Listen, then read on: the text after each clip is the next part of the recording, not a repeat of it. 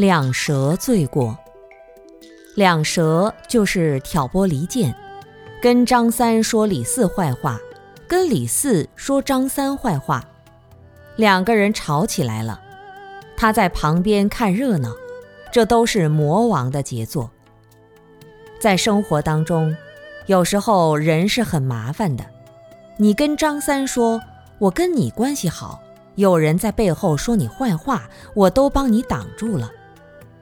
而到了李四面前，又开始讨好李四。事实上，你是在祸害他。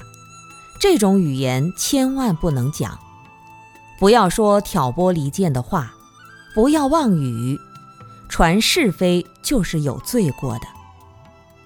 中国古人说：“家丑不可外扬”，即便是家里的坏事情，也都不能到处宣扬。就像垃圾一样。扔到垃圾桶里才算处理干净。语言也是一样，背后说人坏话属于两舌，恶口伤人就是恶口。如果是说假话，那就是妄语。